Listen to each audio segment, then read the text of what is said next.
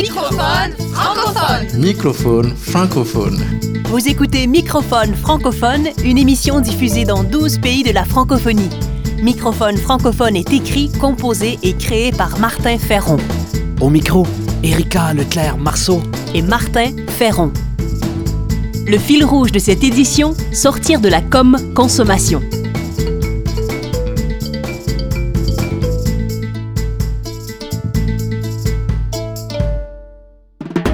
Remusicaliser le monde. Création, sens, travail social, intendance, nature. Par Martin Ferron. J'étais dans mon salon, tranquille, et d'un coup, ils ont décidé de m'envahir. La com, la pub et les images intéressées augmentent depuis plusieurs décennies. Chaque jour, nous sommes exposés à un grand nombre de stimuli de ce genre, selon plusieurs études. Ces stimuli vont laisser des traces, conscientes ou non, chez chacun d'entre nous. Notre pensée, nos émotions, nos choix seront sous influence, et ce, même si nous sommes sensibilisés. Notre temps de cerveau est occupé par des intérêts qui, à la base, ne sont pas les nôtres. Ce qui relève de notre spécificité et ce qui a vraiment de l'importance est constamment englouti, entouré de com, d'infos, de technologies, d'images et d'objets qui nous influencent. On nous cible en flattant nos égaux. On offre une réponse à notre besoin de faire partie d'une tribu socio-culturelle. Ce phénomène n'a cessé de croître, de se perfectionner et atteint des sommets notamment avec les technologies numériques. Aujourd'hui, nous sommes plus que jamais sous influence à coups de lobby, de psychologie comportementale, de technologie, d'algorithmes qui cernent nos idées et nos habitudes. Avec ces moyens, les vendeurs du temple, influenceurs et autres dominants pénètrent nos vies sans notre consentement au profit d'ego et d'intérêts. Plus que jamais, nous vivons une dictature invisible. La com, la technologie, la valorisation de l'ego, le flot d'images et d'objets sont quelques soldats d'élite des sociétés spectacles et de consommation. Les valeurs, les structures, les façons de vivre reliées à elles continuent de s'étendre partout sur la planète, malgré leur désastreux bilan au niveau environnemental, psychologique et social.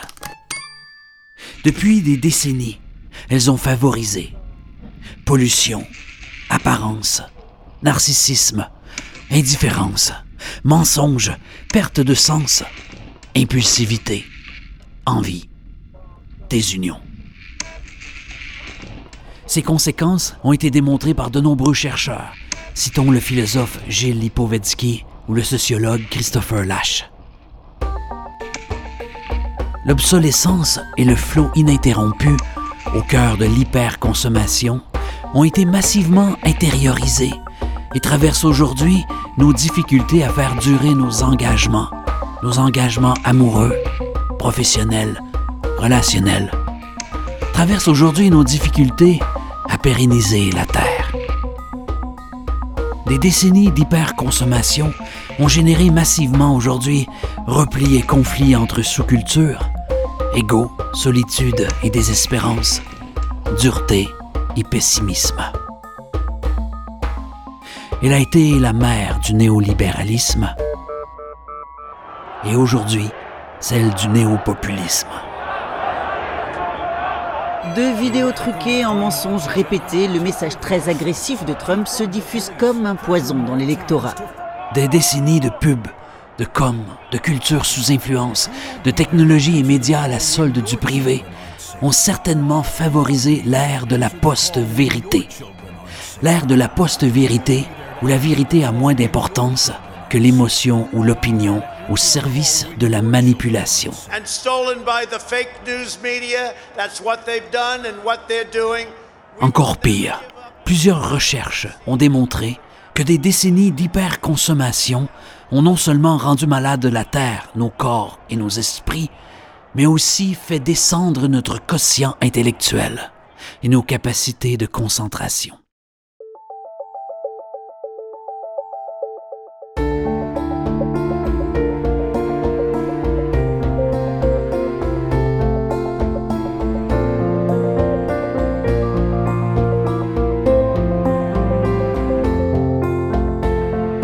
Ici nous cherchions l'aube dans cette ère de com', et d'ébullition Et si nos vies étaient comme union?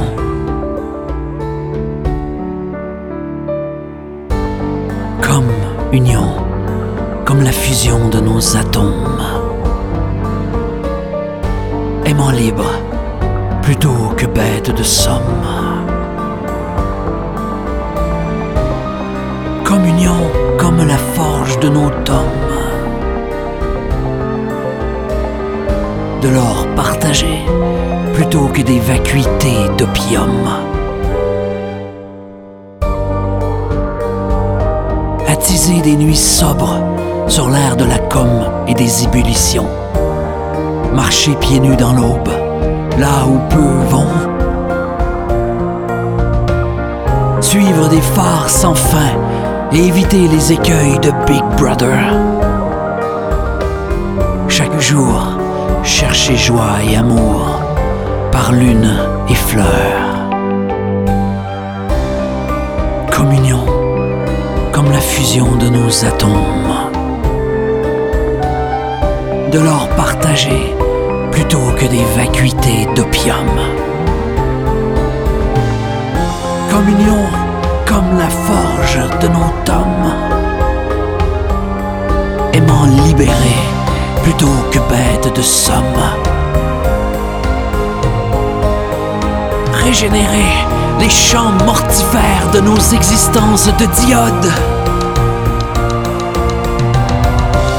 Et semer d'essence du ciel nos uniques et véritables constellations d'odes.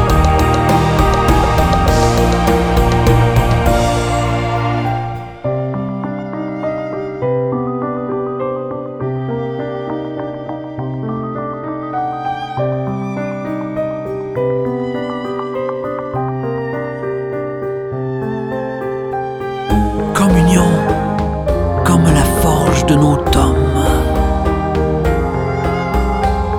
De l'or partagé plutôt que des vacuités d'opium. Nous sommes d'un même soleil. Chaque geste est éternel. Nous sommes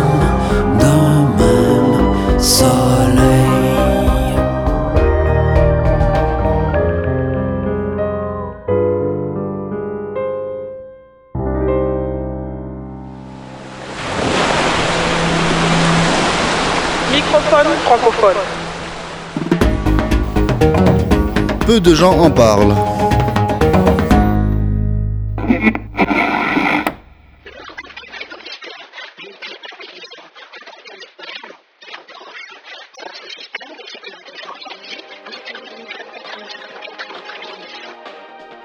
Les dérives de l'hyperconsommation rendent malade la planète et les vies.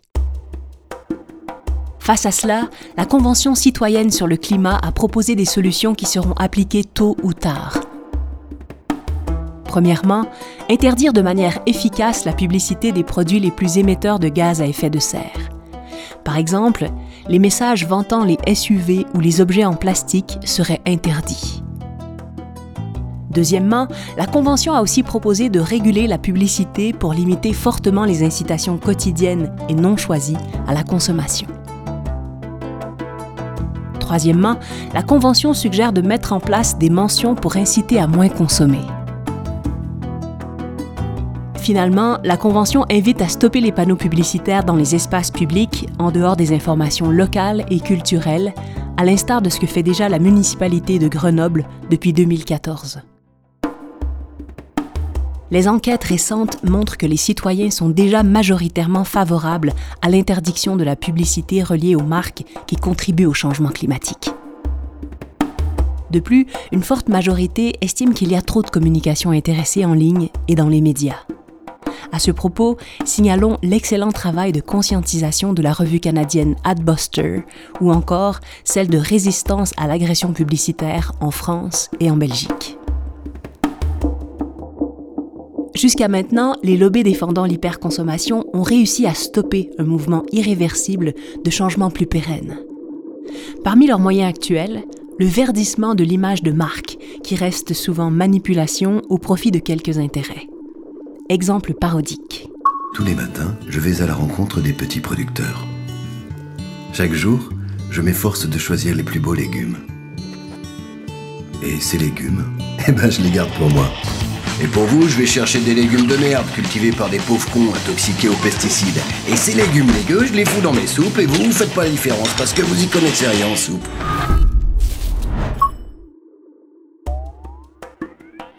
Le coût pour annoncer chute à peu près partout. Parce que depuis des décennies, le nombre de médias basés sur les revenus publicitaires n'a cessé d'augmenter. Cette prolifération a fait tomber les prix. Pour rester rentables, les médias privés doivent donc diffuser encore plus de pubs. Ces modèles sont d'abord destinés à vendre. Ils défendent davantage leurs intérêts et leurs revenus que l'environnement, la culture ou le bien commun par exemple. D'où l'importance de soutenir socialement et publiquement des projets et médias véritablement au service des sociétés et des personnes. Nous pensons essentiellement ici aux médias publics, associatifs ou désintéressés. La place de la com, de la pub et des médias privés est disproportionnée dans nos cultures et sociétés. La pub représente aujourd'hui plus de 12 fois les ministères de la Culture de la France ou du Québec ces modèles et structures ne sont plus pérennes ni au niveau culturel, ni au niveau économique, environnemental ou démocratique. L'abonnement, les médias appartenant à leurs employés ou à des associations citoyennes. La sobriété, le soutien public au bénéfice du bien commun font tous partie des solutions. Et ces solutions pérennes s'imposeront tôt ou tard.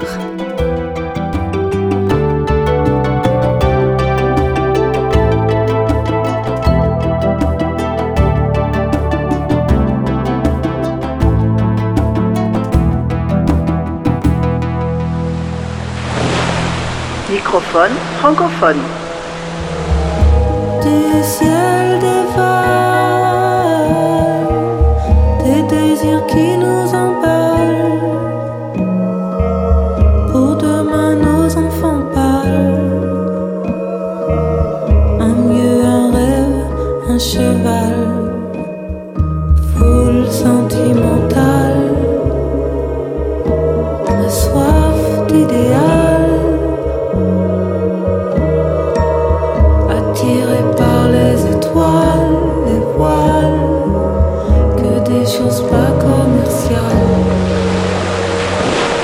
Microphone francophone.